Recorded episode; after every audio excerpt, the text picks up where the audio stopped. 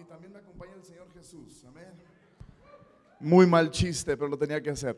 Ah, es, es- fabuloso estar acá. Mi esposa y yo hace un año y medio eh, comenzamos una iglesia junto con un grupo de amigos en Tijuana, en, en San Diego, en toda esa área del mundo. Ah, y realmente, no, no sé si sabían esto, pero Más Vida fue la primera iglesia que nos mandó apoyo económico ah, para abrir nuestra congregación. Y este es el tipo de iglesia en el que está. Dale un aplauso a Jesús por esta iglesia. Ese es el tipo de corazón generoso que tiene su iglesia. Los pastores Andrés y Kelly son héroes, ¿verdad? Yo lo escucho semanalmente y les robo los mensajes y los hago míos, ¿verdad? Y, y los seguiré haciendo y no me digan nada, ¿ok? Y, y al fin tengo el privilegio de conocer en persona y un poquito más a fondo al, pastor Javier. Son increíbles. Un, un aplauso a sus pastores aquí de campus. Javier y Claudia, gracias. Son fenomenales. Son leyendas y es, es ¿cu- ¿cuánto les ha tocado eh, que ves una foto de perfil en Facebook o en Twitter o en Instagram y que en el, en el perfil se ven bonitos? ¿Lo han visto eso? Y luego los conoces en persona y están feos. ¿Conoces eso? Ok, no es el caso de sus pastores, no es el caso, ok. Al contrario, entre más los conoces de cerca, más increíbles. Y estamos bien, bien, bien honrados de estar acá, bien contentos. Y vamos, vamos a estudiar algo, ¿qué les parece? Juan capítulo 4. Vamos a Juan capítulo 4. Y el mensaje el día de hoy que traigo se llama Es hora de beber. Alguien diga, es hora de beber. Ahora, del agua dice entre paréntesis antes de que te emociones. Alguien dijo, encontré mi iglesia, ¿verdad? Es hora de beber del agua. Ahí va- vamos a considerar el tema de, Jesús, el diálogo que tiene Jesús con una mujer en un pozo. Juan capítulo 4, historia muy interesante. Antes, de entrar en eso, eh, eh, re- recuerdo este pasaje y, y esta es mi introducción antes de pasar al, texto principal. Pero Marcos capítulo 10, no, no sé cuántos recuerdan la historia. En Marcos capítulo 10 Jesús se enoja. Y a mí me da mucho gusto que Jesús se enoja porque yo me enojo también. Y siento así, me, me identifico con Jesús. Y hay otro pasaje en Lucas 4 donde dice que Jesús tuvo, tuvo hambre y también me identifico mucho con Jesús en esas dos ocasiones. Pe- Pero, Jesús se enoja y la razón de su enojo es porque sus amigos, los discípulos, estaban impidiendo de que niños llegaran a Él. ¿Se acuerdan de ese pasaje? Y Jesús dice, no, no, no le impidan a los niños venir a mí. Ah, En otra ocasión, capítulos después, vemos a Jesús que nuevamente se enoja porque al llegar al templo, al llegar a la iglesia, está lleno de personas vendiendo cosas y la gente no puede ir a adorar porque está lleno de, de vendimias. Y Jesús se enoja en estas dos ocasiones por la misma razón. ¿Sabes cuál es la razón? Cada vez que hay alguien que impide que otro llegue a Jesucristo, Jesús se enoja. Ca- Cada vez que vemos algo, ya sea religiosidad o, o falsedad o tradiciones o personas que están impidiendo que otros lleguen a Jesús, es la única razón que vemos en la Biblia por la cual Jesús se enoja. Yo estoy tan agradecido de estar en una iglesia en donde podemos venir libremente, tal y cual somos, podemos venir en la condición en la que estemos y vamos a ser recibidos en casa, vamos a ser animados en casa y no solo recibidos, sino también transformados. Amén, Estamos en, esta, en una buena casa. Estás en una, dile a tu vecino, estamos en una buena casa. Estamos en una buena. Es más, dile, somos increíbles. Dile, dile, dile, dile. Por si no sabías, somos increíbles. Así dile. Eh, Y, en ese pasaje donde Jesús, donde Jesús dice, deja que los niños vengan a mí, hace esta aclaración y dice, ah, Marcos 10:15, el que no recibe el reino de Dios como un niño, el que no recibe el reino de Dios como un niño no entrará en él. El que no recibe. Entonces la pregunta que tenemos que hacernos es, ¿cómo recibe un niño cosas? ¿Han visto un niño recibir un regalo? ¿Dónde están todos los papás acá? ¿Dónde hay papás por acá? Yo tengo tres hijos. La mayor tiene 11, 9 y luego tengo una, una niña de 5, 13 años casados con mi esposa. Increíble, les mandan saludos. Y, los niños reciben confiado las cosas. Yo nunca he visto a un niño que diga, no me merezco ese regalo, no soy digno. ¿Verdad? En donde les extienden un regalo, no, no, si vieras cómo me porté, no me lo merezco. No, no existe niño en la faz del- de la tierra que haga eso, ¿verdad? Ellos, arrebatan las cosas y uno como papá a veces tiene que decir, mi hijo, ¿cómo se dice? ¿Verdad? Ah, gracias, gracias, ¿verdad? ¿Por qué? Porque un niño es confiado. Un niño es confiado. A mí me fascina platicar con mis hijos porque me creen todo. Ah, Ya no tanto, ¿verdad? Ya la, de 11 años ya no me cree que yo estudié con Harry Potter, ¿verdad? Ya, ya perdí esa batalla. Y el de 9 ya no me cree que yo soy Jedi como Luke Skywalker y como Rey Skywalker, le vamos a decir Rey Skywalker también, ¿cómo no? O Rey Kenobi, Eh, ese es otro tema. Si, si no sabes de qué estoy hablando, estás mal. Pero... Pero todavía tengo, me queda una de cinco años que todavía puedo platicar con ella. Y el año pasado cometí el error garrafal que en su cumpleaños ah, yo, planeé un viaje y sube fuera de la ciudad en su cumpleaños. Entonces me ocurrió la brillante idea como papá, y no sé si hice un error paternal aquí, pero dije, vamos a celebrarle una semana antes, pero vamos a decirle que es su cumpleaños una semana antes, ¿verdad? Y ella cumple en junio y por ahí el 20 de mayo nos acercamos y decimos, amor, es tu cumpleaños, ¿verdad? Ella tiene cinco años y dice, ah, ¿seguro papá? Yo sí, sí, sí, sí. Yo te hice, ¿verdad? Sí, sí es. Es tu cumpleaños. Es tu cumpleaños. Ay, y dice, oh, ok, ¿por qué? Porque es confiada. El que no recibe el reino de Dios como un niño jamás. Confiada, confía. Entonces dice, ah, es mi cumpleaños, muy bien, ¿verdad? Y, dice, ¿qué vamos a hacer? Le dije, vamos a ir a Disneylandia, ¿verdad? Porque vivimos en Tijuana, donde Jesucristo vive, ¿verdad? Y, tenemos frontera con California, donde Jesucristo va de vacaciones, ¿verdad? Tenemos ahora y media Disneylandia, entonces estamos, vámonos a Disney y sí, ¿verdad? Y vamos a cruzar la frontera, estamos todos en el carro, mi niña tiene su camiseta de 5 años, su tutu y su tata y todo el rollo, ¿verdad? Lleva lista para echarse el party. Llegamos a la línea, llegamos a la con migración y nos dicen, ¿a dónde van? Y Disneylandia, dice mi niña. Y ve los documentos, ¿por qué van? Y dice, es mi cumpleaños, dice mi niña. Y el migra empieza a ver los documentos. El aduanal y le dice, ¿no es tu cumpleaños? Y por eso no te quieren migrar. Ah. por eso no. Por eso no prosperas. No. y, como, que captó, le dije, dude, malicia, verdad. como que captó y dijo, bueno, pues te puedes empezar a festejar ya. Y yo, claro que sí, ya avanzamos. Y papá, ¿qué, qué, qué, dijo el Señor? Es migra, le dije, no le hagas caso. ¿verdad?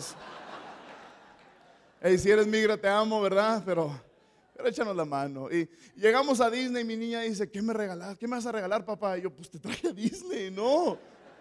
Salió como su mamá. dice, ¿qué? ¿Qué quieres de regalo? Y dice, ¿qué, qué, me regalaste? No, pues se me ocurre la brillante idea, como confía en lo que papá le dice. Le dije, mi amor, tu regalo llega a las nueve y media en punto. Nueve y media en punto ya tu regalo. Si has ido a Disneylandia alguna vez, tú sabes que a las nueve y media hay un show espectacular de fuegos artificiales en el cielo. Eh, entonces llegan las nueve y media y empieza el fuego artificial y hacen mapping, o sea, proyectan así en el castillo de Disney. Es una locura. Y le dije, mi amor, esto es para ti. Ah. Y está mi niña viendo y empieza a bailar. Y, termina el espectáculo con nieve cayendo, nieve artificial, cayendo en mayo, ¿verdad? Disneylandia. Y está cayendo y está este Su canción favorita se pone Let it go, let it go. Me volteé a ver y le digo, mi amor, esto es para ti, ¿verdad? Y estás así con las manos levantadas, te recibo Disney en mi corazón, ¿verdad?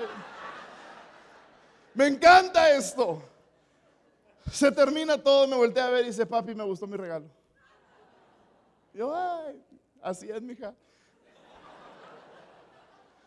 Y yo le digo, mi amor, cuando estés buscando hombre, acuérdate lo que tu papá hace por ti.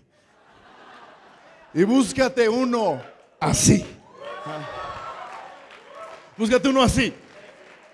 Es, y, mi esposa se acerca y dice, ¿cómo? Mentiroso. esa es mi familia. Pero mi niña confiada, ¿verdad? Cree, cree lo que papá le dice. Entonces mi pregunta para ti es, esta. ¿Qué, ¿Qué pasa con nosotros cuando crecemos? ¿Por qué nos volvemos tan cínicos? ¿Por qué nos volvemos tan sarcásticos? ¿Por qué nos volvemos tan incrédulos de vivir tan confiados, de creer tan confiadamente? Algo sucede cuando crecemos que dejamos de confiar, dejamos de creer, nos volvemos cínicos, sarcásticos, levantamos los guantes, levantamos barreras. Y quiero considerar Juan capítulo 4 para intentar descubrir qué sucede en nuestras vidas. Si estás conmigo, iglesia, están acá. Eso es Juan 4, verso 5. Y ese es un diálogo de Jesús con una mujer. ¿Verdad? Y, me, fascina leer los diálogos de Jesús, las palabras de Jesús son, increíbles, pero quiero que nos pongamos en los zapatos de la mujer un momento, ¿saben? Vamos a ponernos en sus zapatos y a ver si podemos notar un poco el tono con, el que la mujer está contestándole a Jesucristo. Ah, inicia versículo 5, dice, llegó Jesús a un pueblo samaritano llamado Sicar, cerca del terreno que Jacob le había dado a su hijo José. Allí estaba el pozo de Jacob y Jesús, fatigado del camino, se sentó junto al pozo. Era cerca del mediodía. Sus discípulos habían ido al pueblo a comprar comida. En eso eh, llega a sacar agua una mujer de Samaria y Jesús le dice, dame un poco de agua. Pero como los judíos no usan nada en común con los samaritanos, la mujer le respondió, fíjate la primera respuesta de la mujer, ¿cómo se te ocurre pedirme agua a mí si tú eres judío y yo soy samaritana? Si supieras lo que Dios puede dar y conocieras al que te está pidiendo agua, contestó Jesús, tú le habrías pedido a él y él te habría dado agua que da vida. Verso 11, Señor, ni siquiera tienes con qué sacar agua y el pozo es muy hondo. ¿De dónde pues vas a sacar esa agua? Y me imagino a la mujer haciendo esa agua que da vida, ¿verdad? A veces las mujeres son muy sarcásticas. Allá en Tijuana, no sé si acá. ¿Acaso eres tú superior a nuestro padre Jacob, que nos dejó este pozo del cual bebieron él, sus hijos y su ganado? Todo el que beba de esta agua volverá a tener sed, dijo Jesús. Pero el que beba del agua que yo le daré no volverá a tener sed jamás, sino que dentro de él esa agua se convertirá en un manantial del que brotará vida eterna. Increíbles palabras de Jesús, la respuesta de la mujer, Señor, dame de esa agua para que no vuelva a tener sed, ni siga viniendo aquí a sacarla. Dame de esa agua para librarme de estas vueltas diarias. ¿no? Todavía el, tono sarcástico de la mujer. Y Jesús ya como que la está descifrando. Y verso 16, Jesús le dice, ve a llamar a tu esposo y vuelve acá, le dijo Jesús. No tengo esposo, dijo la mujer. Bien has dicho que no tienes esposo. Es cierto que has tenido cinco. Baquetoncita, cinco. Y el que ahora tienes no es tu esposo en esto has dicho la verdad. Y la mujer capta y dice, ah, Señor, me doy cuenta que tú eres profeta. Fíjate, eh, ponte los zapatos de la mujer un momento. Un momento los zapatos de la mujer. Ahora, esta mujer, ¿cuántos esposos? Cinco. Y ahora está rejuntado, ¿verdad? Como dicen en mi rancho, rejuntado con un sexto.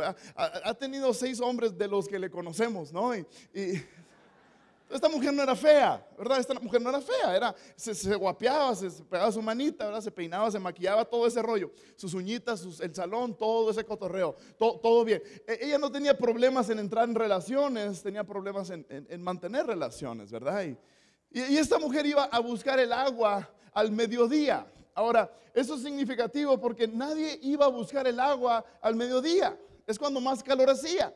Eh, el, pozo era el lugar, era el spa de las mujeres, era, era donde, donde se daba la comenta, ¿verdad? Y, donde se conocían los, los, secretos, los chismes del pueblo, ¿no? Y, y la mujer iba al mediodía para evitar toparse con nadie más. Porque si había tenido cinco esposos y estaba con un sexto hombre, yo me imagino que tenía algunas enemigas. Y le está sacando la vuelta a la gente y está, evitando platicar con nadie. Y, llega al pozo y ve a un hombre.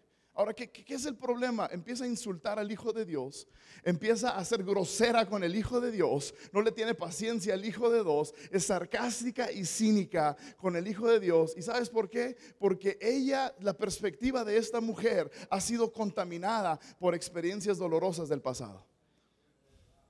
Escucha, ella había tenido cinco esposos antes.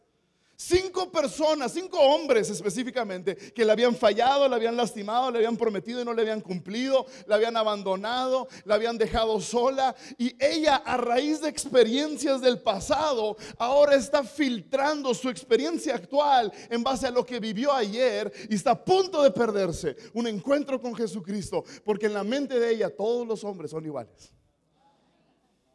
Me dejan, me abandonan, se olvidan, me prometen y no me cumplen. Rata de dos patas. Animal rastrero. Diría la profeta Paquita.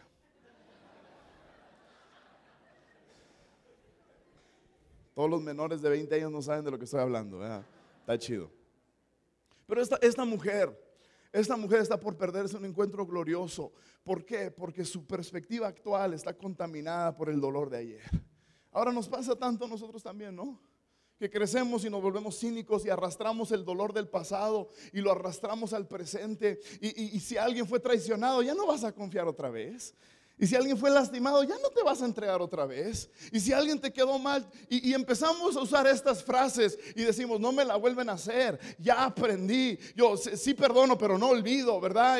Y, no, voy a dejarme meterme a esa situación otra vez. Voy a, voy a, voy a aislarlos, voy a, no, voy a ser diferente porque ya me la hiciste una vez y no me la haces dos veces. Y empezamos a ver ahora todas las experiencias actuales, las estamos filtrando mediante la óptica del pasado. Y posiblemente alguien está haciendo esto el día de hoy aquí. Estás por primera vez en una iglesia y estás filtrando esa experiencia a través de experiencias que viviste en el pasado. Yo quiero animar a alguien el día de hoy. No impidas que Dios haga algo nuevo solamente por el dolor que sucedió ayer. Él quiere hacer cosas nuevas. Él tiene un plan nuevo para tu vida. Él quiere abrir un camino en el desierto y Él quiere traer agua a tu vida. No dejes que el dolor de ayer te impida de hacer algo nuevo hoy. Alguien, alguien aquí en, Más Vida Guadalajara no está sirviendo porque en una experiencia anterior en algún lugar te lastimaron y dices, yo nunca voy a volver a servir en una iglesia. Eso no lo dije en Morelia, eso es para aquí. Abre tu corazón. No, no permitas que, la, eh, fíjate, nuestras perspectivas, la perspectiva que tenemos, o puede ser una prisión o puede ser un paraíso, dependiendo del enfoque que yo le doy. Yo puedo dejar que mi, dolor del pasado me meta a una prisión y me ate a no vivir experiencias nuevas. O puedo permitir que Dios haga algo nuevo en mí a pesar del dolor. Y no estoy minimizando lo que sucedió ayer. Lo que te estoy diciendo es que lo que Dios tiene hoy es mucho mejor que lo de ayer. Lo que él tiene hoy es mejor. Y esta mujer está a punto de perderse. Un encuentro con el Mesías, con el Hijo de Dios, solamente, solamente por experiencias del pasado. Fíjate, esta mujer había tenido cinco esposos y ahora vivía con un sexto hombre, ¿verdad? Jesús era el séptimo hombre en su vida. Y es significativo porque en la Biblia el número siete representa perfección y plenitud. Ella estaba a punto de perderse del único hombre que le podía traer plenitud solamente por el dolor que había vivido. Cristo es el único que trae plenitud. Cristo es el único que trae satisfacción. Cristo es el único que llena todo nuestro ser. Es Jesús y solamente Jesús. Que Jesús le dice a esta mujer, dame un poco de agua. Y, siempre se me ha hecho interesante esa pregunta porque Jesús, a ver si estás de acuerdo conmigo, Jesús no necesita que esta mujer le dé agua, ¿correcto? O sea, Jesús pudiera hacer, voilà, ¿verdad? Y sale una Coca-Cola, ¿verdad? No habían sido inventadas, pero él podría tener un Red Bull en su mano, ¿verdad? Jesús no necesita, o sea, Jesús hizo el agua, hello, ¿verdad? O sea, Jesús sabe qué onda con el agua, él no necesita de esa mujer. Es, como si Carlos Slim me pide dinero prestado a mí. Ahora yo se lo presto para quedar bien, ¿no? Pero, pero, él no necesita dinero de mí, ¿verdad? Es, es como si el, el pastor Andrés Speaker me dice, ¿cómo le hago para predicar? Y yo, pues, tú eres el jefe, ¿verdad? Es como si Julián Álvarez me dice, ¿cómo le hago para ser naco? No sé, no sé. No sé, carnal. Eso eres tú.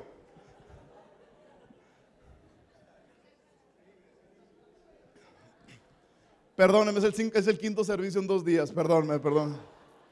Se me hace que eso no lo dije en ningún otro servicio. Me siento en casa aquí. sácalo, sácalo. Última y nos vamos, ¿no? Pero Jesús no necesita agua de ella. ¿Están de acuerdo con eso? Jesús no necesita que la mujer le supla de agua. No, no. ¿Qué está haciendo Jesús? Jesús es un maestro. Jesús es el, el, maestro experto. Y como maestro, Él está usando la necesidad física de agua para mostrarle que ella tiene una necesidad más profunda, una necesidad espiritual. No, es físico tu necesidad, mujer, es espiritual tu necesidad. Y has querido saciar con cosas físicas un vacío espiritual. Por eso, mujer, has sido de hombre tras hombre tras hombre tras hombre. Por eso has sido de, de, atención y de afecto tras afecto. Y has buscado saciar una necesidad profunda espiritual con algo material. No le funcionó a la mujer y escucha, no funciona el día de hoy tampoco. Solamente Cristo satisface los deseos más profundos de nuestro corazón. Solamente Cristo trae descanso, el descanso más profundo a nuestras vidas. Es Jesús solamente, ¿sabías? Y hoy, hoy es un recordatorio nada más para, para traer de regreso este concepto de que solo Cristo satisface. Porque yo me he dado cuenta que el secreto, escucha muy bien, el secreto más guardado dentro del cristianismo es este. ¿Quieres saberlo? El secreto más guardado dentro de la iglesia, dentro del cristianismo es este. Tú puedes ser salvo y no estar satisfecho. Ya perdonado, amado, de muerte a vida, resucitado, regenerado, como lo quieras decir. Conociste a Jesucristo, es el Señor de tu vida y eres salvo, pero vives insatisfecho porque sigues pensando que te falta algo para estar completo.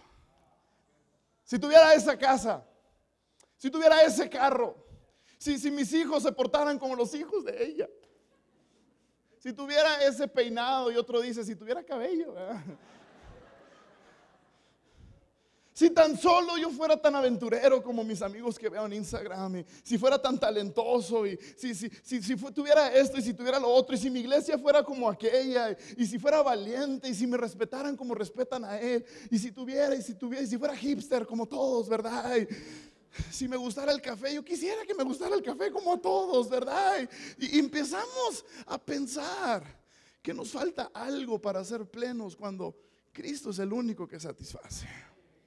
Jesús dice, no solo soy el agua de vida, soy el pan que descendió del cielo también. Yo te lleno, yo te completo, yo te restauro. Restauración es aquello que está necesitado, vuelve a ser completo. Aquello que está fragmentado, vuelve a ser completo. Cristo es el único que trae descanso y satisfacción a nuestra vida. Es Jesús, es Jesús.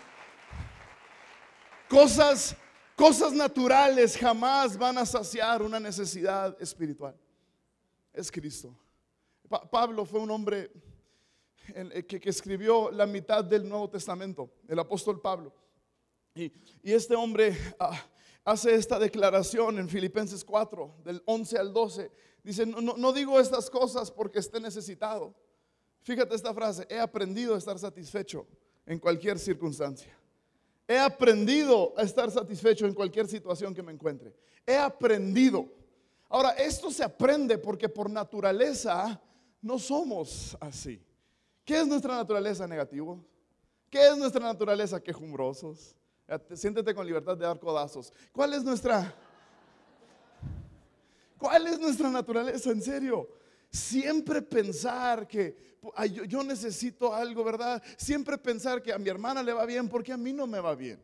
A mi primo le va bien porque a mí no me va bien. Si, si yo tuviera, si yo recibiera, yo merezco. Y fíjate, más extraordinario aún, Pablo continúa diciendo y dice verso 12, sé lo que es vivir en la pobreza y lo que es vivir en abundancia. He aprendido otra vez a vivir en todas y cada una de las circunstancias, tanto a quedar saciado como a pasar hambre, a tener de sobra como a sufrir escasez. ¿Por qué? Porque todo lo puedo en Cristo que me fortalece. En Cristo está mi satisfacción. En Cristo está mi plenitud. Y escucha, para volarte la cabeza aún más, Pablo está escribiendo esto desde la cárcel. Ah, desde la cárcel. No tiene su, no tiene su recámara, no tiene su almohada, no tiene sus amigos, no tiene su, no tiene su baño, ¿verdad? No tiene los esenciales de la vida, está privado de libertad, está privado de todas estas cosas. Y dice, he aprendido a estar satisfecho, porque en Cristo encuentro satisfacción. Ahora, si fuéramos tú y yo, a lo mejor le, hablaríamos a, Pablo y le dijéramos, carnal, tienes, quéjate un poquito. Tienes derecho a quejarte. Estás en la cárcel por hacer la voluntad de Dios, ¿verdad? Cabe aclarar, por hacer la voluntad de Dios te encuentras en la cárcel, amigo, quéjate. Se vale quejar. Y sabes, eso es, es el engaño del enemigo. El enemigo nos dice, tienes derecho a quejarte. No te ha ido tan bien. Tienes derecho a quejarte, te estás reuniendo ahí en la iglesia y todavía tu vida sigue igual en tantas áreas. Tienes derecho a quejarte, tienes derecho a murmurar, tienes derecho a ser negativo. Pero Pablo reconoce y dice, he aprendido que no hay nada, nada exterior que me va a traer plenitud. Solamente lo que está en mi interior es lo que me trae plenitud y descanso. Una relación viva con Cristo Jesús. Él es el que trae descanso, Él es el que trae plenitud, Él es el que nos llena, Él es el que nos completa. Es Cristo, siempre ha sido Cristo. Este es nuestro mensaje aquí en Más Vida. Eh, eh, Cristo Jesús es nuestro mensaje. No tenemos otro mensaje, es Jesucristo. Vamos, siempre será Jesucristo. Siempre será Jesús. ¿Sí o no, pastor? Puedes venir en cinco años y va a ser el mismo mensaje. En Jesucristo hay esperanza para todos. En Jesucristo hay No, no, algunos entran a la iglesia y dicen que tienen ellos ahí una, un plan oculto, un plan malévolo, tienen una, una agenda oculta que no muestran. La iglesia no tiene una agenda, tiene un Salvador y es Cristo Jesús. Es nuestro descanso, es nuestra satisfacción, es nuestra plenitud, es nuestro Señor, es Cristo Jesús, nuestro único mensaje. No hay otro mensaje, no hay otro. ¿A dónde más iremos si solo Él tiene palabra de vida eterna? ¿Cómo me encantaría que los más jóvenes entendiéramos esto ahora? Él es la plenitud. El, rey David, el rey David, no sé si recuerdan, hay un personaje en la Biblia que se llama el rey David, el de las mañanitas, ¿verdad? El mismo, es el mismo. Él las patentó. Y este tipo que comete en una misma semana, en un momento tan oscuro de su vida, comete dos errores, tres errores horribles, ¿verdad? asesina, se roba a la mujer adultera y la embaraza, ¿verdad? Y todas esas cosas. Y, está en este momento oscuro de su vida.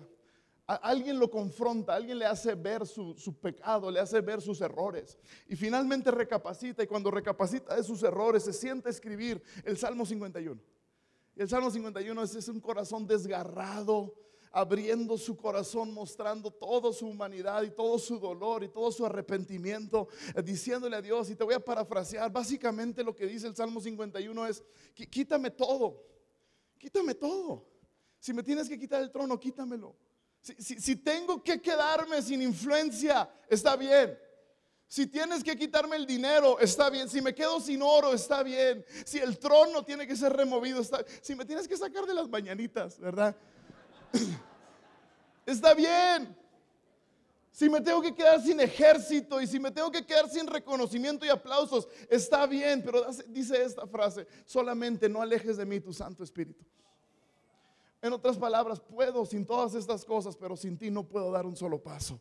Está bien si me quedo sin nada, mientras te tengo a ti lo tengo todo. Mientras tú estás en mi vida, mientras tú estás presente, eres todo lo que necesito, eres todo lo que anhelo. Solo tú, Jesús. Aquí quiero llegar, la única satisfacción en nuestras vidas la vamos a encontrar al beber del agua que da vida.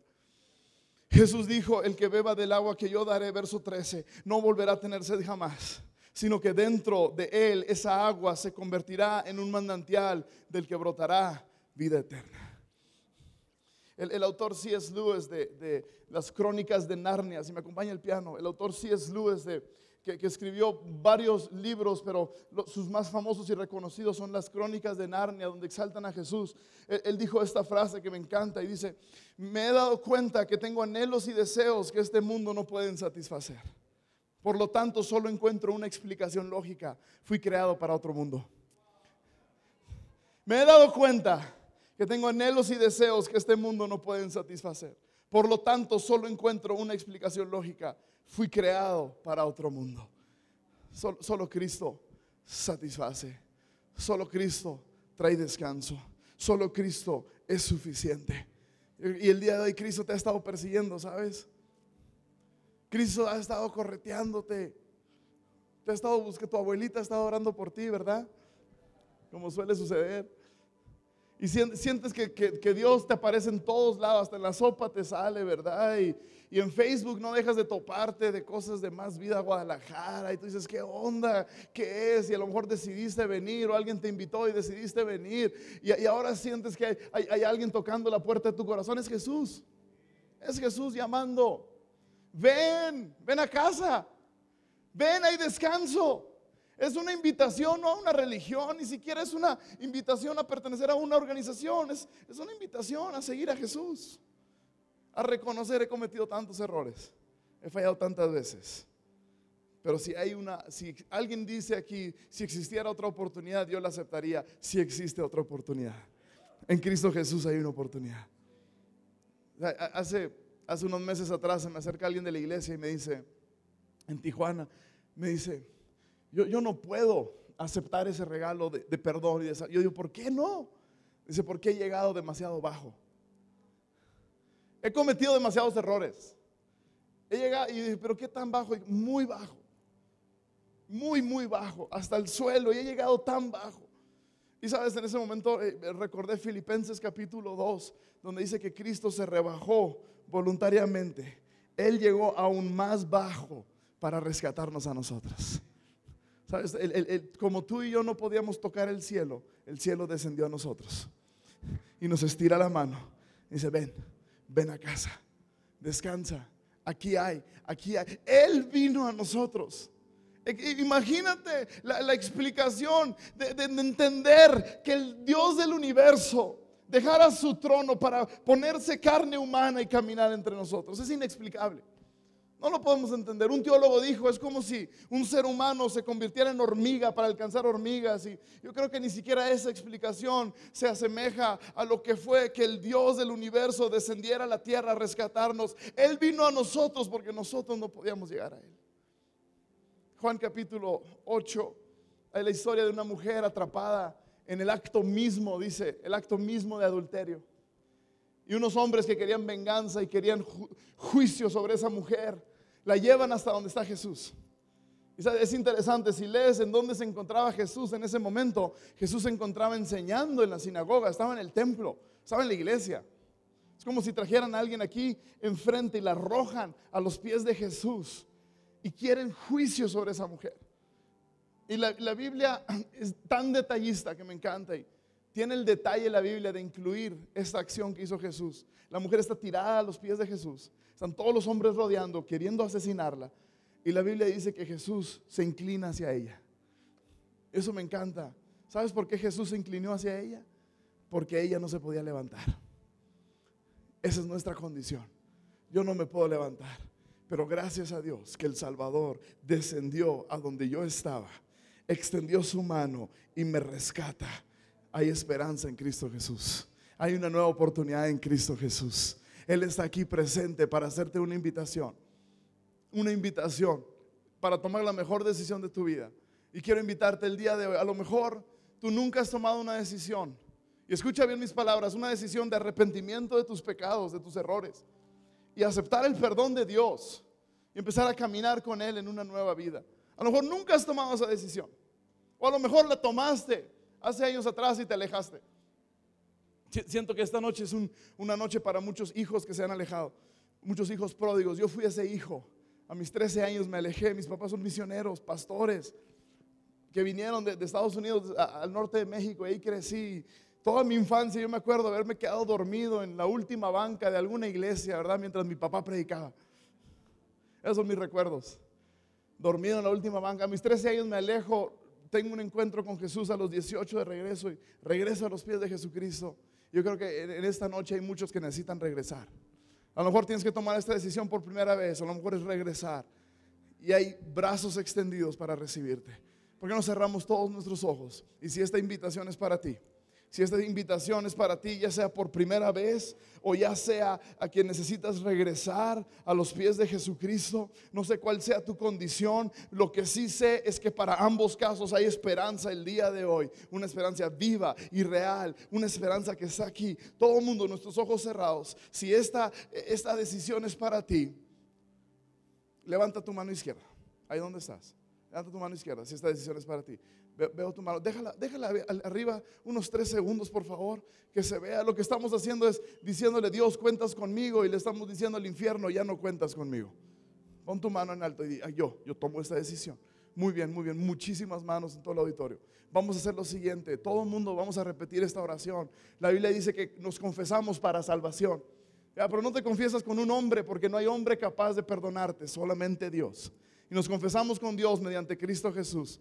Iglesia, apóyenme. Todos decimos, Señor Jesús, en esta noche me arrepiento de mis pecados, de mis errores. Y hoy acepto tu perdón y tu amor. Gracias por aceptarme, por amarme. A partir de hoy, quiero seguirte, servirte y amarte el resto de mi vida. en el nombre de Jesús. Amén. Amén. Les damos un aplauso a todos los que tomaron esta decisión. Vamos más fuerte, iglesia, un aplauso fuerte. Muchísimas gracias por este tiempo. Son una iglesia hermosa. Los dejo con el pastor Javier.